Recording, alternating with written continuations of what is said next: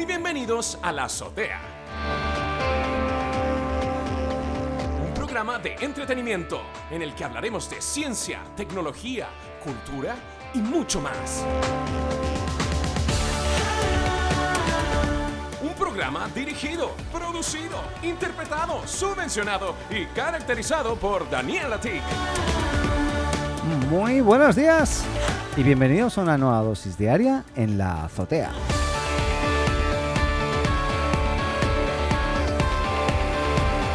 Partimos este viernes 12 de marzo. Partimos hoy con TweetDeck. ¿Se acuerdan? Parece algo muy antiguo y muy lejano, ¿verdad? Pues bien, eh, TweetDeck, más o menos para que se hagan una idea, eh, fue adquirida en el 2011 por Twitter. Y desde entonces la verdad es que eh, desde hace al menos más de 10 años que pocos cambios ha tenido. TweetDeck, perdón, ahora sí, eh, recordemos que nació eso, pues hace como hace 12 años con una aplicación independiente que permitía gestionar diferentes cuentas de, Twitter, crear listas, organizar feeds, siempre verticales, podías tener como varios en una misma pantalla, hacer todo tipo de búsquedas y, y filtros. Básicamente, incluso publicar tweets de forma programada, un día a una hora determinada. Básicamente era una herramienta muy orientada a periodistas, a community managers, y profesionales de redes sociales o gente curiosa que quería saber qué es lo que pasaba en Twitter y podía estar ahí viendo diferente información en tiempo real, eh, todo en una misma pantalla. ¿no? La verdad, la herramienta como tal, eh, pues nada, funcionó muy bien, pero insisto, desde entonces que no había pasado nada y parece ser que ahora eh, este cliente de Twitter recibirá eh, una primera gran actualización, insisto, en años, que hacía mucho tiempo que no, hacían nada. Y esto lo dijo el jefe de producto de, la compañía, que se llama Kaivon Bakepur, nombre que más raro no, no podía ser, ¿no? Eh, pero bueno, como casi todos los em, nombres de eh, product managers de las empresas, ahí lo dejo. bien, parece ser que igualmente el ejecutivo pues todavía no ha confirmado cuándo se verán reflejados estos cambios y aquí hay una cosa interesante, y es que parece ser que hace, hace un mes, o el mes pasado más o menos, Bloomberg eh, sugería que Twitter podía empezar a cobrar por funciones avanzadas y entre ellas mencionaba el propio TweetDeck, que, insisto, es una herramienta que está más orientada a profesionales para Twitter, ¿no? Eh, y esto se desprende también de los esfuerzos de la compañía por dirigida ahí por Jack Dorsey por diversificar un poco sus ingresos. ¿no? Estábamos viendo diferentes modelos de negocio que iban a estar eh, probando próximamente. Pues bien, parece ser que esta nueva versión que viene, esta gran actualización que se viene, se va a venir además seguramente con algún tipo de suscripción a partir de cierto nivel seguramente, pero claramente eh, puede ser un foco de ingresos. Ahora, si tú eres pues eso, alguien que trabaja como community manager o profesionalmente y usas eh, TweetDeck, pues vete preparando porque a lo mejor se viene un cambio que te puede afectar un poco al funcionamiento. ¿no? Pero bueno, eh, hasta aquí lo dejamos. Cambiamos un poco y nos vamos ahora a Apple. Y es que Apple eh, ha invertido, para que te hagas una idea, unos mil millones de. O sea, 1.180 millones de dólares, más o menos. lo va a invertir durante los próximos tres años para construir lo que será el nuevo centro de desarrollo em, de, Apple en Múnich, en, este caso en Alemania, ¿no? Y ahí estas nuevas instalaciones albergarán pues, a muchísimos nuevos desarrolladores y empleados, ¿no? Más no llegará a mil, pero, pero sí cientos de, de empleados que se centrarán en el desarrollo de tecnologías relacionadas con la conectividad, y también con el 5G. Y es que está clarísimo, hoy eh, Apple pues ya tiene sus propios procesadores en los iPhone, iPad, en el Apple Watch, en Apple TV, más recientemente en el MacBook eh, y en los, o los MacBook en general y en los Mac Mini. Y todavía faltan los iMacs, que seguramente se vienen, nos van a sorprender este año próximamente. Y uno de los objetivos es deshacerse al máximo, Apple al menos, es lo que quiere y busca deshacerse de chips de terceros eh, para no depender de ellos. Eh, y uno de los próximos objetivos va a ser deshacerse de los modems de Qualcomm. Eh, pensando en el 5G principalmente. Así que seguro vamos a estar viendo tecnología 5G aplicada dentro de, los dispositivos de, Apple, propia del propio Apple en este caso. Ahí básicamente Eh, pues nada, pues se viene, se viene interesante ver también cómo la compañía se renueva, no solamente en software, sino también en hardware y cómo hace propio finalmente y deja de depender de, muchos de los actores en los cuales dependía antes. ¿no? Oye, cambiamos de tema y nos vamos a... Eh, en este caso, espera, es que no, voy a, voy a voy a continuar con Apple porque hay varias cosas de Apple que son importantes o interesantes. Y es que parece ser que las gafas de realidad virtual de Apple eh, pues también se vienen, pero para este 2022, no, no, queremos que antes. Pero eh, hay un documento que se ha estado compartiendo por ahí por las redes que dice que eh, habla de un sistema de visualización montado en la cabeza con un dispositivo de audio y eso tiene que ver mucho con este dispositivo de Apple. se trataría de estos headsets enfocados a la realidad virtual en el que Apple trabaja desde hace años, ¿no? bajo la dirección de Mike Rockwell, eh, y la reciente supervisión de Dan Riccio, eh, quien desde el 2012 recordemos que se venía desempeñando como responsable de ingeniería de hardware eh, y ahora tiene sus ojos puestos en este proyecto que parece bien interesante. Ahora, esto no tiene que ver con las gafas de realidad aumentada, estos son los de realidad virtual. O sea, los de realidad virtual teóricamente pues te van a tapar toda la visión y te van a sumergir pues eso, en una realidad diferente, virtual a, la, donde estás, ¿no? Los de realidad aumentada, recordemos que está hablando que se va a hacer algo, en conjunto con Ray-Ban. Eh, parece ser igualmente que le han quitado un poco el peso y veremos durante este año también si hay más noticias y si realmente sale algo eh, aparentemente empujado por el propio Ray-Ban o Ray-Ban, la marca conocidísima de lentes de sol principalmente. Eh, así que nada, bueno, veremos cómo evoluciona, estaremos muy al tanto pero eh, se ve aparentemente bien eh, potente. ¿no? Lo importante aquí y lo que sí se sabe ya es que estas, estas lentes llegarían, eh, estas de realidad virtual, difícilmente este año, ya seguramente va a ser para el próximo. eso sí, con una pantalla de 8K, con una docena de cámaras que detectarían el, el, movimiento de las manos y de alrededor de la persona y de un precio que rondaría aproximadamente los 3.000 dólares, que no es no es como diríamos en España, moco de pavo. No es menor. ¿eh? Y otra noticia de Apple tiene que ver en este caso con eh, la denuncia, o en este caso, bueno, eh, lo resumo de otra forma, Apple ha tomado la decisión de demandar a un ex empleado por filtrar información secreta y confidencial a la prensa.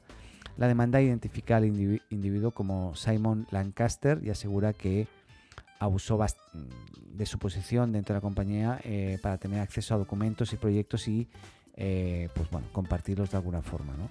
En, este caso, según explican en, estos documentos, este señor em, pues ya estableció contacto con, un periodista en el 2018 y antes de dejar su puesto eh, en la multinacional, pues eh, durante el siguiente año, pues supuestamente filtraron un montón de informaciones. ¿no? Aquí hay un tema porque luego están todos estos gurús, ¿no? como el John Prosser y otros muchos que están ahí, que hablan de, temas de, que son eh, privados, ¿no? De, en este caso de Apple, y, nadie sabe quién le pasa esta información, o al menos yo no tengo información. Y lógicamente, si Apple ha decidido eh, pues demandar o denunciar a un ex empleado que filtró información a posteriori de, de su salida a la empresa, imagínate los que les filtran información a estos John Prosser, etcétera, lógicamente sin mucho conocimiento de causa, ¿no? O sea, no, nunca hay muchos detalles o excesivos detalles sobre los productos.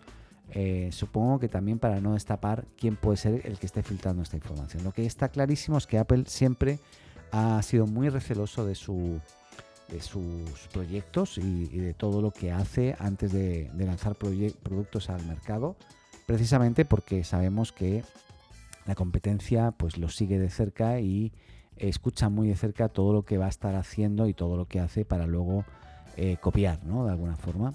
También de alguna forma, de alguna otra forma, Apple copia lo, ya existente, aunque también podríamos confirmar que mejora normalmente cuando saca productos a destiempo, mejora lo que saca, ¿no? Eh, en comparación a, a lo de otros competidores. Eso sí, siempre mucho más caro, que eso es lo que me fastidia un poco, pero bueno.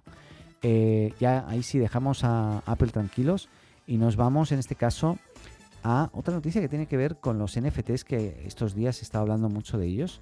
Eh, recordemos que hay una puja abierta por el primer tweet de Jack Dorsey por más de 2 millones y medio de dólares, ya no sé en cuánto está en este momento, pero eh, es, sorprendente porque hay una casa de subastas londinense, se llama Christie's, sí, seguramente a mucha gente le debe sonar, que celebró su primera subasta de arte digital y la verdad la experiencia ha sido impresionante que ha superado todos los récords inimaginables realmente.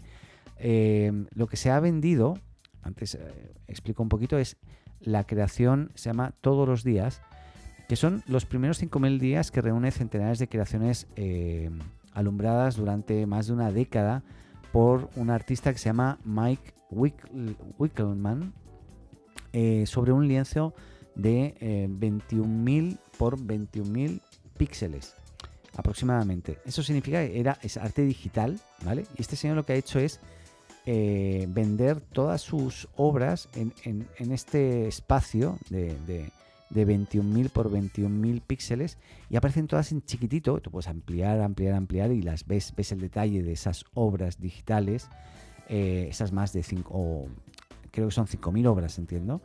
Y, lo impresionante es que la, la, subasta, que partió el, pasado 25 de, febrero, partió con 100 dólares.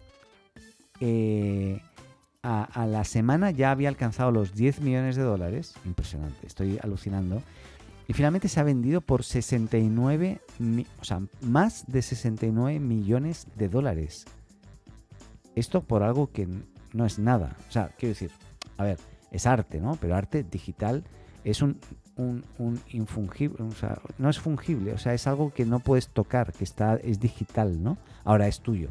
Tú, tú lo compraste, es tuyo, de nadie más, ¿no? Entonces, bueno, el comprador recibirá una reproducción eh, de la obra como un NFT único encriptado con la firma infalsificable del artista e identificado de forma única en blockchains. Eso es lo que explicó Christie's y es impresionante, insisto, que alguien pague estos 69, bueno, es igual. Eh, pero bueno, la obra es igual es interesante, ¿no? A mí me, gustó lo que, lo que estoy viendo en este momento, estoy viendo una foto que es un collage de estas 5.000 fotos y eh, parece ser que... Eh, ah, mira, perdón, son 5.000 días, claro, son... Mira, mira, mira. La, esto es la plasmación de estas... Plasmación, por decirlo de alguna forma. La, la suma o el collage de estas 5.000 obras que corresponden a los últimos 13 eh, años de trabajo de este señor, ¿no? que no es menor.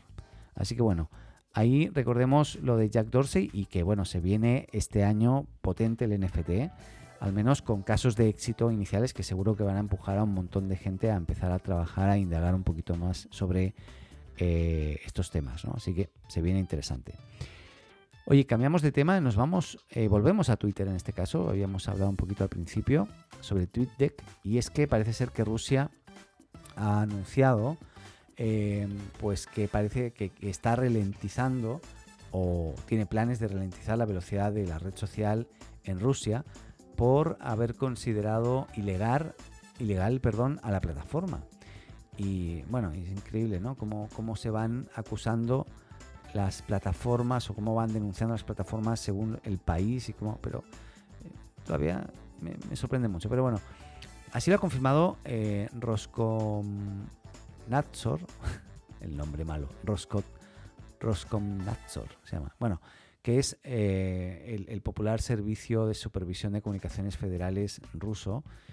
Y eh, ahí lo que, lo que dicen es que este, este organismo dice que la, que, ha señalado que, reducirá la velocidad de Twitter en todos los dispositivos móviles en un 50% eh, del resto de dispositivos con acceso a Internet como ordenadores o videoconsolas. ahí no entendí muy bien lo de las videoconsolas, pero bueno. Eh, el organismo avisa que además eh, de que si la red social no reacciona conforme a las exigencias del organismo, podría llegar a bloquear por completo Twitter en Rusia. El contenido fruto de la polémica serían publicaciones que animan a los menores a cometer suicidio, así como publicaciones de pornografía infantil y otras relativas al consumo de drogas. Lógicamente esto es inaceptable eh, y debería ser denunciable en otros países también. No sé si para bloquear la plataforma, pero sí para eh, pues tomar medidas al respecto para bloquear más este tipo de contenido. Este organismo además eh, dice que supervisando eh, las comunicaciones entre marzo del 2017 y marzo del 2021, pues han efectuado más de 28.000 peticiones de cancelación de publicaciones con contenido que consideren inadecuados, tal como se reflejan en informes de transferencia, perdón, sí, de, transparencia, perdón, de, en Twitter y sobre todo como estas eh, publicaciones que digo que animan a menores a cometer suicidios, etcétera, ¿no?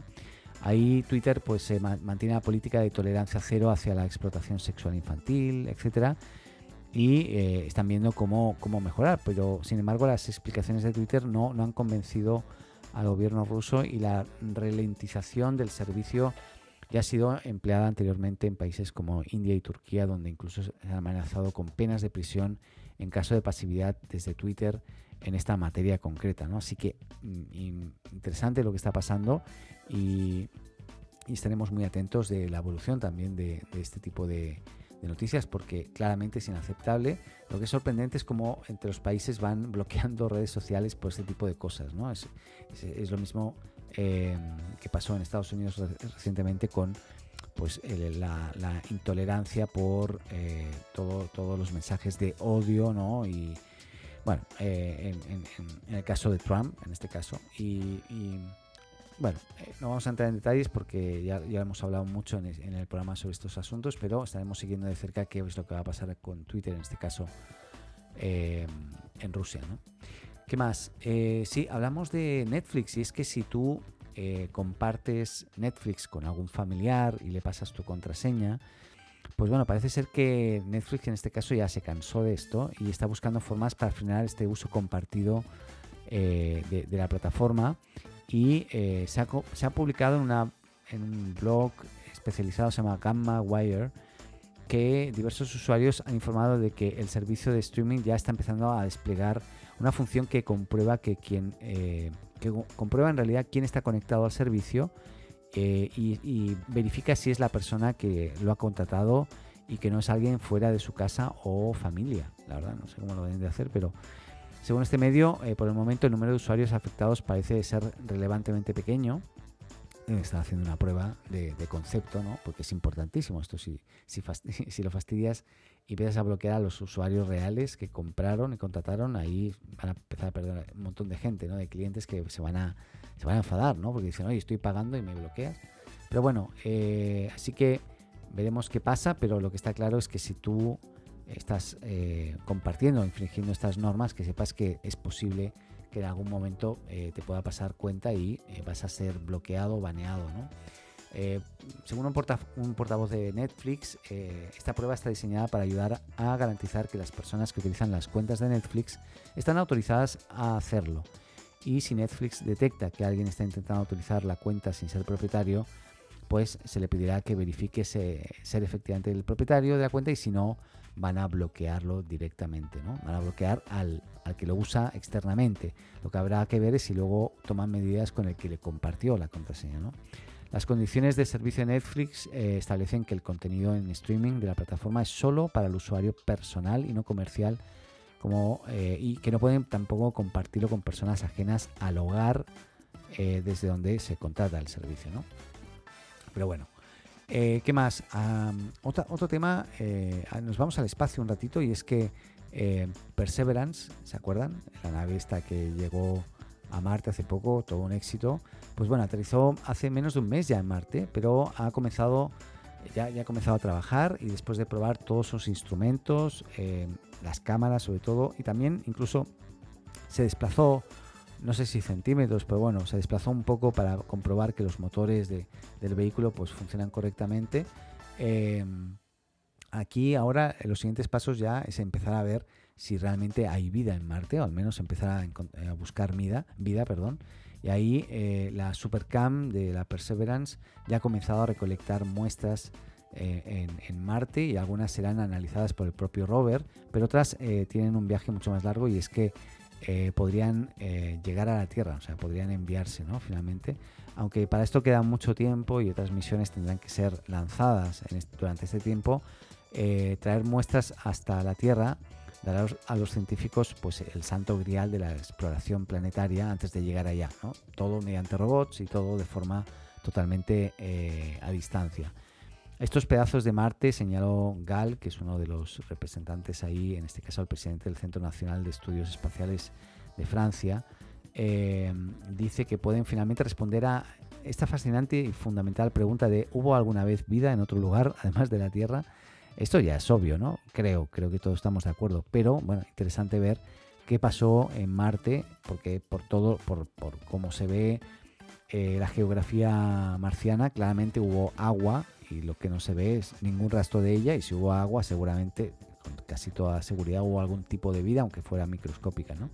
pero bueno eh, esta supercam de la, de la Perseverance eh, lleva siete herramientas consigo para hacer su trabajo eh, y, una de ellas es para investigar el clima bueno la verdad es sumamente completa y veremos cómo evolucionan estas estas estas mediciones y estas pruebas que va a estar haciendo inicialmente y sobre todo cómo va a desplazarse y para mí lo más sorprendente será ver cuando desplieguen el, este eh, especie de dron o helicóptero que han, que han llevado también consigo con este, este rover eh, para sobrevolar cerca del rover y tomar eh, establecer tomas o hacer tomas mucho más sorprendentes y que nunca antes vistas, ¿no? Así que esto será muy muy entretenido. Y hablando un poco del espacio, Hace unos meses se produjo eh, un desprendimiento de tierra eh, en, un, lugar en, la provincia china de Wuhan, eh, Hunan, perdón. Y, parece ser que 12 días antes sus gobernantes pues, recibieron un mensaje de aviso y es que el sistema de geoposicionamiento chino, Beidou, avisó de que había detectado indicios de un posible incidente de ese tipo en ese lugar. Y este aviso permitió que los daños fueran solo materiales y salvó la vida de, todos sus habitantes gracias a un sistema capaz de diferenciar el cambio de terreno del tamaño de la punta de un lápiz a 21.000 kilómetros de, altura. Y es que ah, parece ser que los GPS que tenían una precisión antes de metros de distancia, hoy ya va a ser de centímetros y claramente este es un ejemplo de, de visualización de cámara, pero también de GPS. El sistema GPS que comenzó a funcionar en 1993, los, eh, con los 24 satélites que lo conformaban, se, comenzaron a lanzar 15 años antes y tiene una precisión de entre 5 y 10 metros, pero dicha red está en plena fase de actualización y el sistema de GPS 3, así se llama, tardará algún tiempo en estar plenamente operativo, pero eh, se, han lanzado ya 4 de los 10 satélites que lo conformarán, pero eh, se reducirá a una precisión de 3 metros y Beidou es, es, aún más preciso, sus 44 satélites operan en tres órbitas eh, distintas en este caso y em, tendrán una, una, precisión mucho más eh, y puede llegar hasta los 20 centímetros de precisión en este caso. Todavía no milimétricas, pero sí eh, de, de, centímetros, que eso va a hacer una gran diferencia para analizar la superficie terrestre y detectar cosas como las que detectó este satélite eh, en, este caso del desprendimiento de tierra en Hunan, en China. Terminamos ya, estamos, sí, estamos terminando, nos vamos a eh, sí, Facebook. Y es que parece ser que eh, Facebook, bueno, está, sigue pensando en seguir monetizando más y una de las formas mejores de monetizar en base a la, publicidad que está generando hoy en Facebook son los vídeos. ¿vale? Ellos lo que están viendo que mejor rendimiento les da y parece ser que eh, Facebook en este caso anunció nuevas herramientas para que los creadores de contenido obtengan más dinero, lo que significa más anuncios en vídeos e historias dentro de la plataforma. Eh, hasta ahora recordemos que la publicidad en los vídeos está limitada a aquellos que eh, que duran entre 3 minutos o más y el nuevo ajuste implica que podrán insertarse anuncios de vídeo de apenas un minuto eh, y de acuerdo con Facebook se tratará de publicidad con interrupciones mínimas que podrá activarse a partir de los 30 segundos. Así que nada, eh, se viene más vídeos y más publicidad en Facebook, nos van a llenar de más publicidad. Ahora, mira que me, satura un poquito ya es la, de eh, en YouTube, en este caso, ¿no? Yo creo que ya YouTube empieza a molestar un poquito. Eh, lógicamente yo podría pagar una suscripción para eliminar justo eso que me molesta a mí, de momento no, no estoy en ese, en instante así de, de- molestia, como de para decir, oye, voy a pagar aquí, no me acuerdo cuánto era, creo que eran como 5.000 pesos chilenos, no, no me acuerdo. Pero creo que en algún momento va a llegar ese, ese, momentazo porque realmente ya empieza a superar, yo que veo bastante, consumo mucho vídeo de YouTube, pues ya empieza a superar un poquito la- las interrupciones, ¿no? Cosa que uno, pues bueno, eh, en internet está acostumbrado, ¿no? Pero ya empieza a, querer cada vez más pues dejar de ver publicidad. Al menos es mi, mi punto de vista. Oye, ya hemos terminado. eh, esperamos que hayan tenido una muy buena semana. Les, es- también les deseamos desde aquí, desde la azotea, eh, como si fuéramos un montón de gente que la conformamos, la azotea, eh, pues un muy buen fin de semana. Sobre todo, cuídense mucho y nos escuchamos aquí el próximo lunes en otra dosis diaria. Que esté muy bien. Adeu.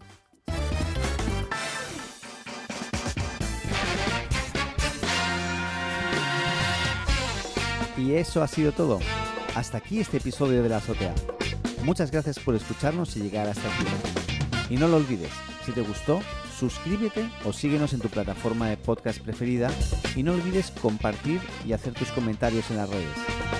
Te esperamos en un nuevo episodio de la azotea.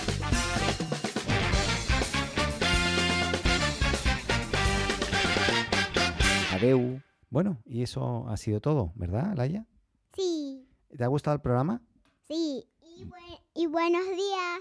Y buenos días. Eh, bueno, pues nada, nos pueden seguir en.